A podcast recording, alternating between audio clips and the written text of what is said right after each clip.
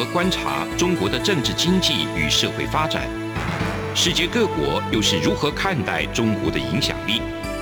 而两岸间有哪些焦点议题与新闻事件？深入解析，多面向的透视中国。欢迎收听《这样看中国》。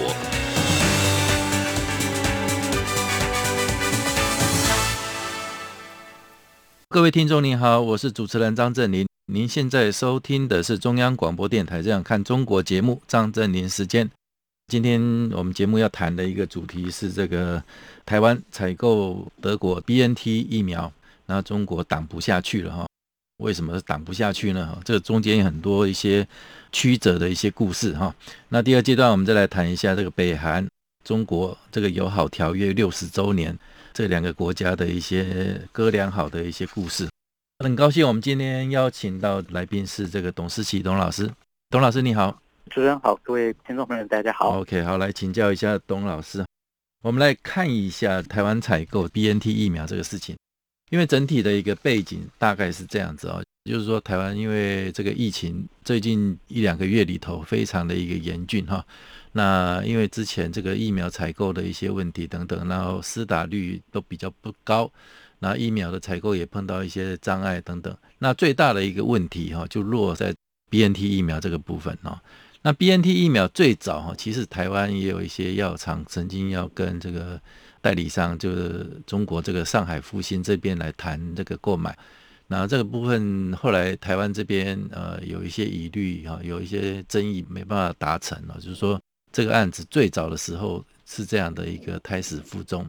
那直到后来这个疫情比较慢慢的就要进入一个世界的一个潮流，就是要施打疫苗才能够抵抗这个疫情嘛哈。所以台湾直接政府这个食药署这边哈，卫福部也有直接要去跟德国这个辉瑞购买 BNT 疫苗的一个动作。那这一次的采购呢，非常的一个清楚，就是说本来双方谈判啊，或者说协议啊等等都非常的顺利，但是到了一个最后一个关键的时刻，然后忽然间这个采购案就被喊卡了。那这个采购会喊卡。其实我们从德国我们的驻德代表哈，就是说驻德大使这个谢志伟，呃，他在 Po 文里头特别提到的一个很大的一个转折跟关键，就是在今年年初的时候，一月六号的时候，他看到的时候已经是合约是新闻稿里面本来就已经要共同发布说，台湾要购买五百万剂的一个疫苗哈，然后呃三月供应多少，四月要供应多少，五月多多少，六月多少，好一直到七月。哦，就整个六百万剂全部就可以来那个采购完成，但是到这个的时候，忽然间隔天隔了两天，BNT 那边就换了一个人回这个信，用一个英文信里写哦，那英文信里面就夹杂了一些像注明说什么，他因为他们谈到这个我国跟台湾这个字眼，那我国这个字眼他们用简体字来写哈，那这部分就变成整个后来呃台湾。采购的一个部分就被对方已读不回，整个就胎死腹中。哦，这是一个相当关键的一个转折。啊，这是台湾政府采购失败的一个很重要的一个过程。那直到后来啊，那个台湾这边民间有一些开始像这个以红海郭台铭董事长为首的这个部分，说也要去买 BNT 的那个疫苗。那后来整个政府台湾政府这边也有做一些协助。那再加入最后一个很关键的一个因素，就是说，台湾半导体大公司这个台积电也加入采购捐赠的一个行列。那整个红海跟台积电的一个采购，到后来就在这个七月九号的时候，正式就宣布就达成这个签署合约，然后也已经确定可以购得这个一千万剂的 BNT 疫苗。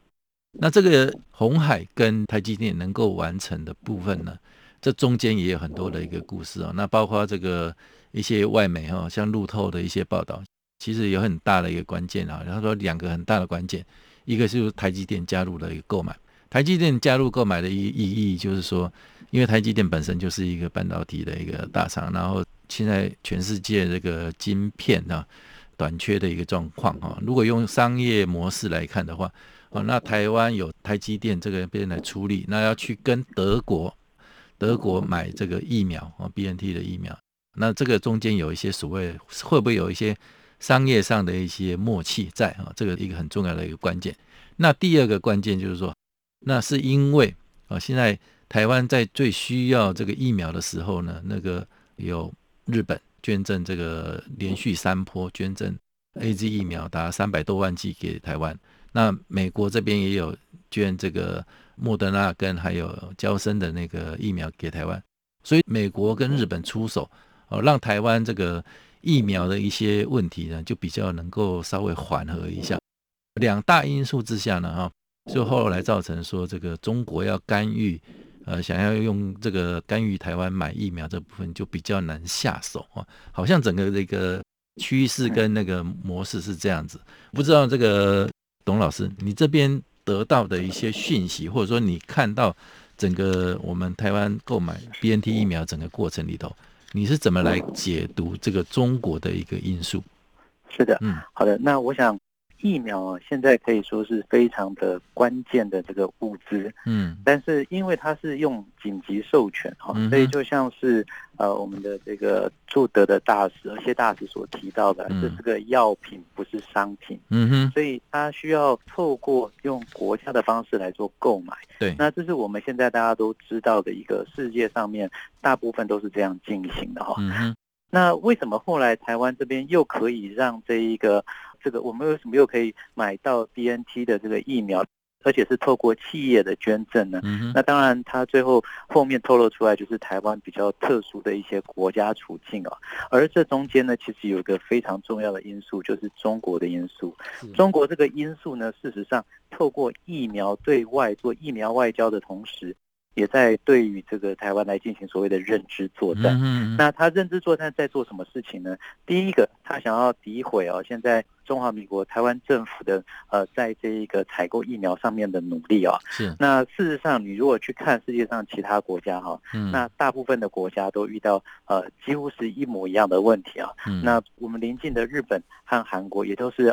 采买好像宣称采买量够，但是实质上到货量不足。嗯，那这是有一个国际性的因素啊，这跟疫苗的这一个生产以及它的这个运送链有关哦。是。那第二个是说，到底哪一个这个疫苗会比较好？那为什么在台湾我们现在看到的想要认购，然后想要用企业的方式去采购的，竟然都只能采用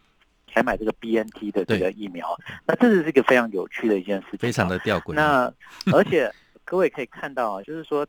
要说要采买 BNT 的疫苗的时候，呃，这个日本啊也捐赠我们 AZ 疫苗的时候，台湾的呃我们在国内就有许多人在那边讲说，AZ 疫苗可能是有什么比较大的副作用，是比较刺激的疫苗啊。嗯，类似这种认知作战的方式，就是要指责台湾政府采买不利啊，中华民国政府采买不利，中华民国政府像乞丐一样，只能去用。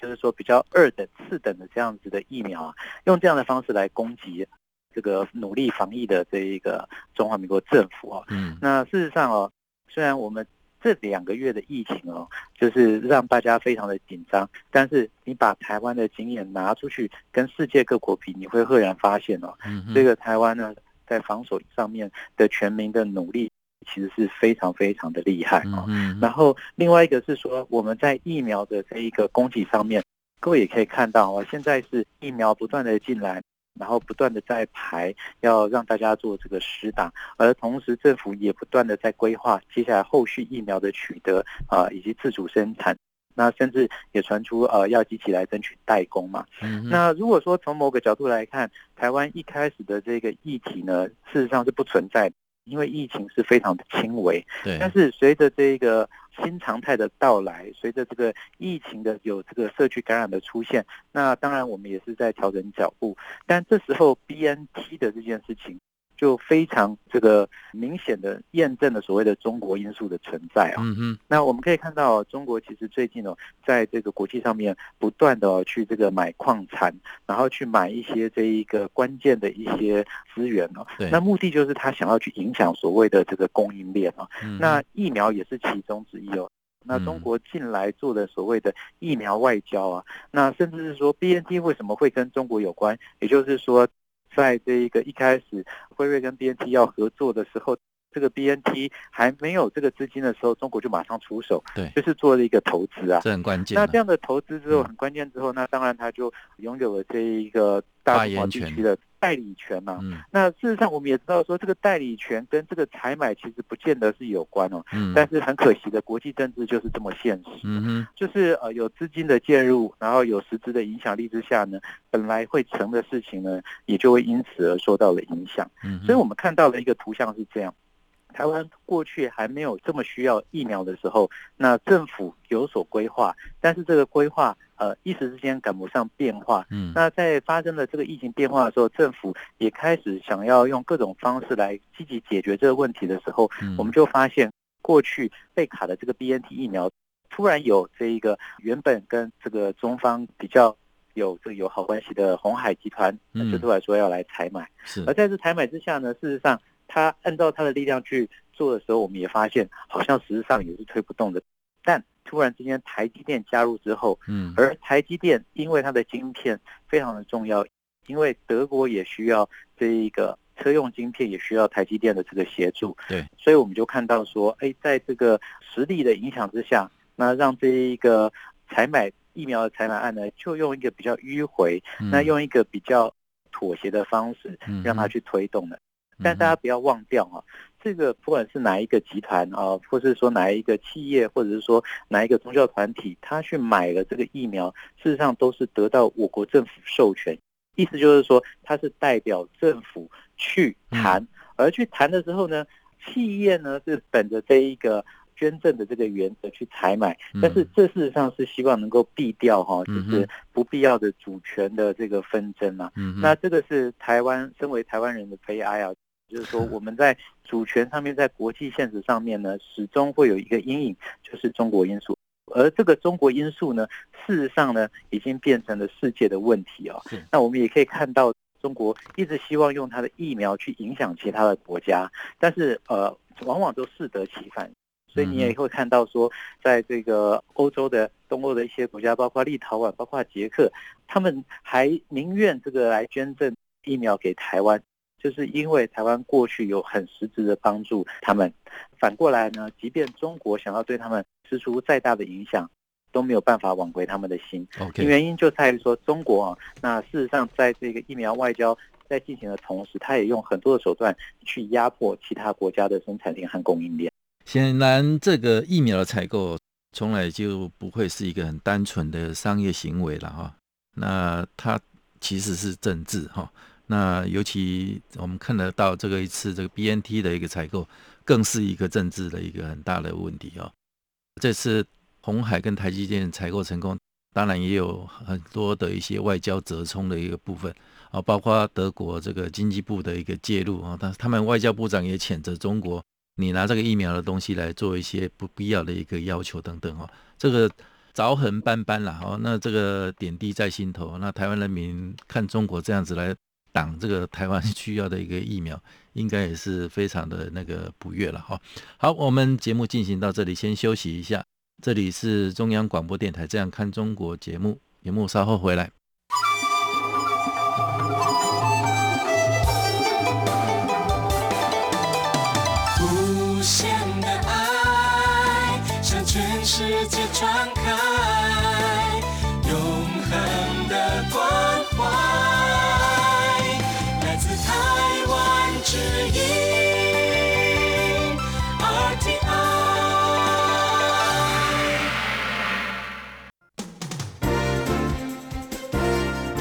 从两岸、国际、历史文化与财经等角度透视中国的《这样看中国》节目，每周一到周五晚间九点三十分到十点在中央广播电台播出。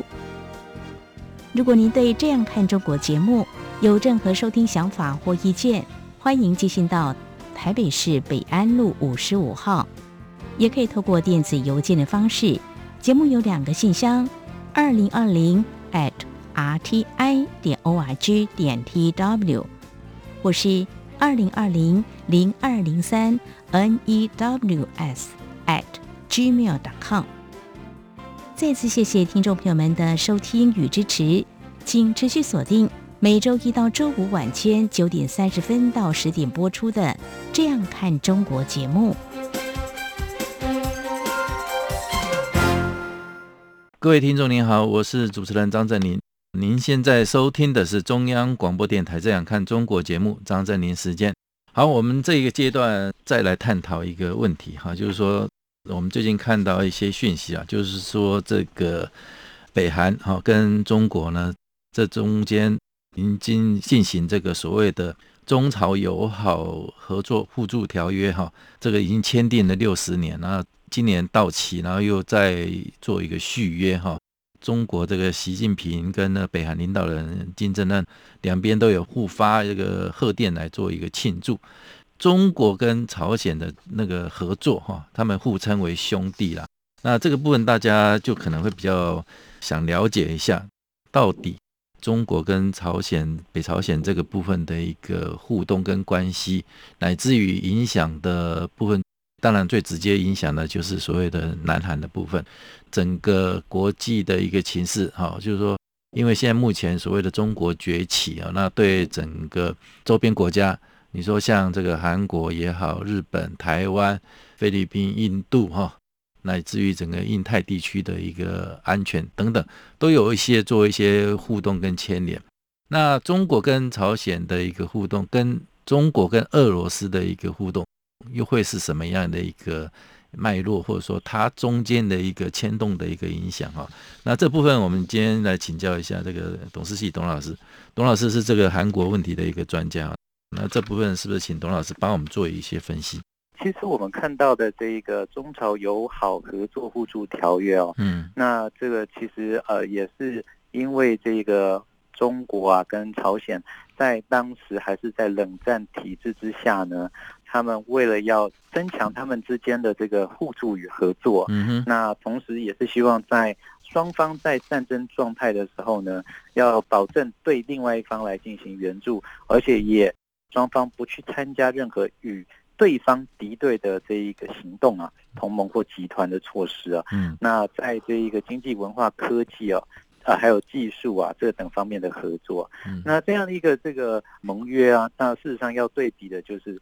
这个美韩之间的这一个同盟关系啊，嗯哼，那这个中朝友好合作互助条约，事实上，如果从条约本身来看的时候，其实没有所谓的修改或是终止的问题了。那其实如果说没有任何的变动的话，那大概就是要这样子一直无限下去。对、嗯、对，那我们也可以看到啊。这个条约在当年一九六一年七月十一号在北京签订了，但是到最后呢，在双方两国经过国内的过程之后，到了那一年的九月的时候，是在平壤的时候，呃，在那一个换约啊。那所以说，这是一个经过了这个两国国内共同去这个过程来共同去承认的一个条约，所以说这是都具备这个国际法和国内法的这个要件的条约啊。那所以说，我们可以看到说，中朝之间的关系是所谓的唇亡齿寒的关系啊。嗯，当年这一个韩战爆发的时候，那事实上中国派出了这个人民义勇军啊，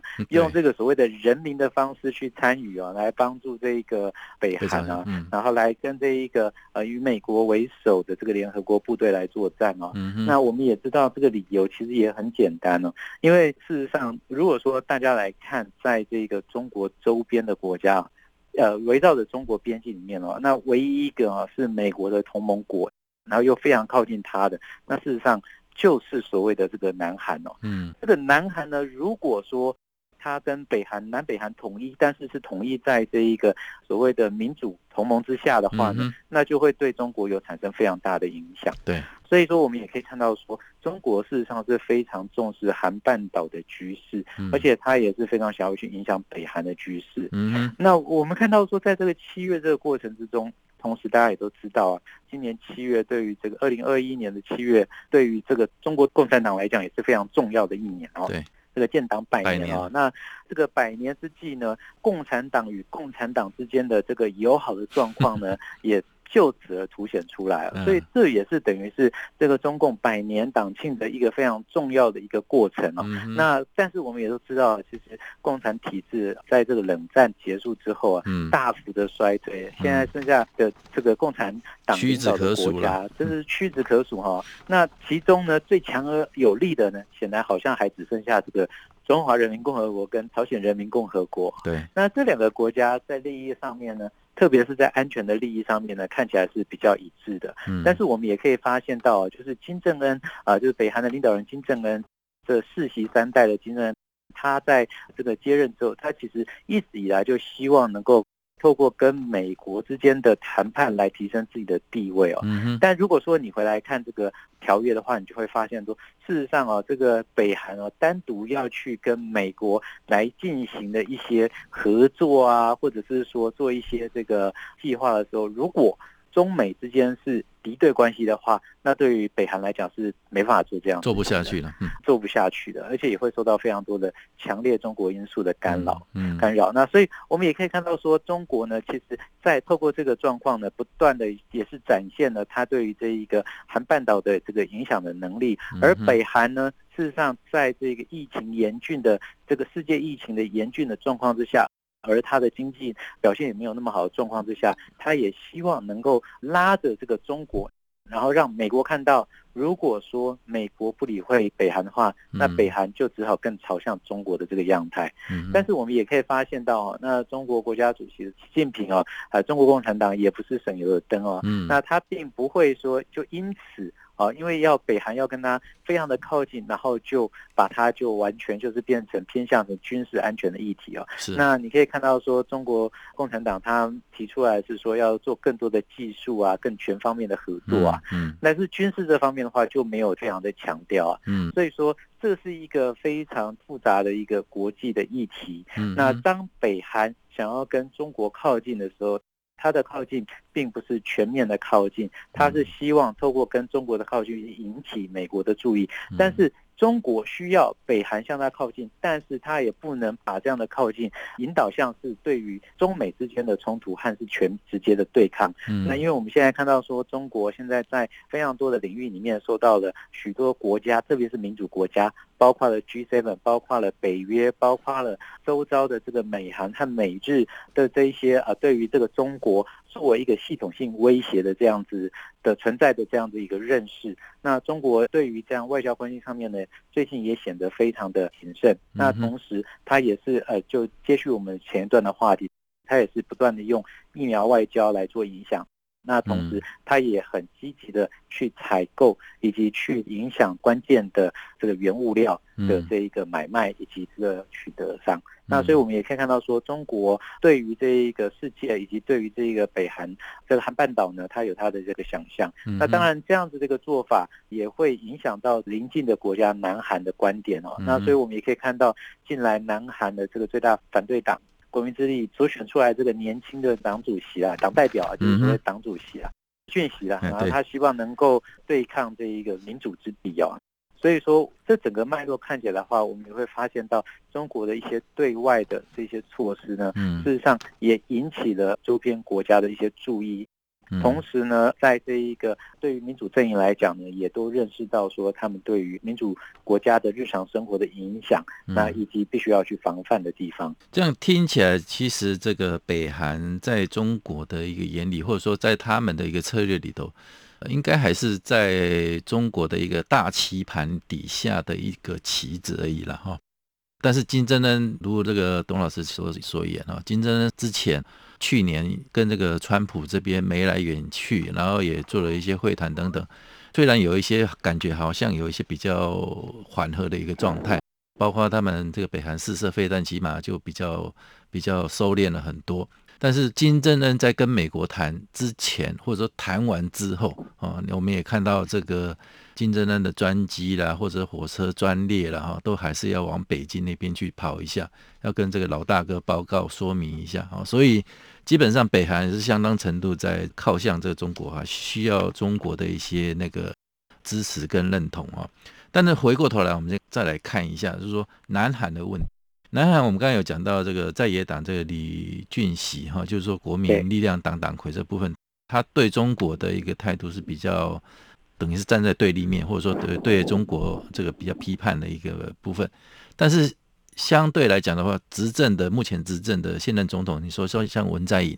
他们对中国的这个态度其实就比较这个怕。我觉得看我们这样看啊，就比较怕事啊，就是说对中国就比较不会去多做一些呃言辞上的一些攻击了，或者说比如说碰到中国，我们大家国际上民主社会总是会对他的香港问题、香港人权、新疆人权啊，乃至于台海安全的问题等等，总会有一些表态跟批判啊。但是韩国政府目前是不会去做这样的一个动作啊。那在野党有这样的一个声音的话，我不知道在野党现在在南韩这个部分的一个实力或者影响力是如何啊？是不是请教一下董老师，再帮我们做进一步的说明？简单来说呢，在这个文在寅总统呢，他因为是比较希望能够跟北韩来做一些实质的对谈，他也认识到中国对北韩有实质影响力，嗯、所以在两个面向，第一个是在呃韩半岛统一议题上面可能会需要到中国的帮忙。第二个，在经济议题上面呢，还是不要跟中国直接为敌，那这样对于韩国利益才是最大的。所以说，这是属于这个国家利益的部分。那对于现在执政党来讲的话，认为说，对于中国呢，还有对于美国呢，他没有选边的问题，因为两边都很重要。那当然呢，作为一个反对党呢，他当然就是要直接去挑战这个执政党的一些主张。那对于反对党。特别是保守派来讲的话，本来就认为说共产主义是民主最大的敌人。嗯，那这样去资助他们这个民主之敌的共产党，特别是北韩劳动党的这个中国共产党，那也就等于是他们的敌人。嗯，所以逻辑上面是这样。但是等到换党执政之后啊，那即便是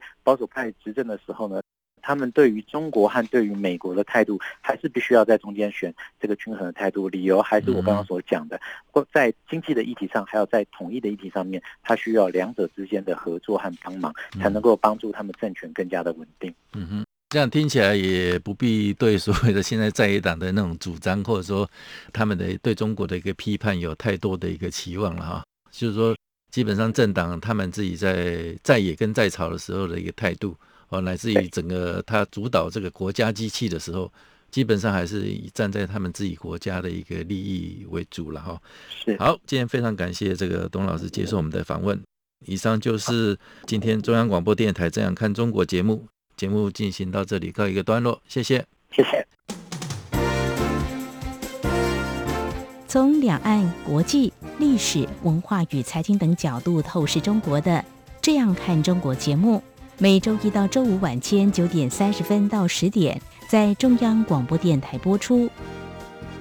如果您对这样看中国节目有任何收听想法或意见，欢迎寄信到台北市北安路五十五号，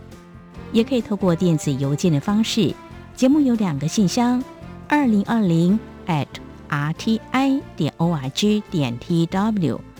或是二零二零零二零三。news at gmail.com。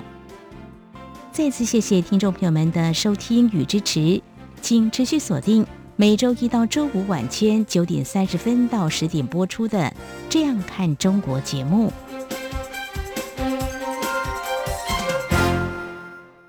大家好，我是中华民国侨务委员会委员长童振源。二零二一年海外华文媒体报道大奖开始征件了，在聚焦台湾、报道台湾的核心概念下，本届以“看见疫情下的华媒影响力”为主题，鼓励在疫情艰难时刻仍持续制作相关报道的海外华文媒体。除了原有的平面、网络报道类及广播报道类，今年增设了电视、影音报道类。以及特别为侨委会全球新闻志工设置的侨务电子报新闻报道特别奖。二零二一年海外华文媒体报道大奖，报名自即日起至八月十五日止，欢迎大家踊跃参加，让世界看到海外侨胞的良善力量。更多资讯请上二零二一海外华文媒体报道大奖官网查询。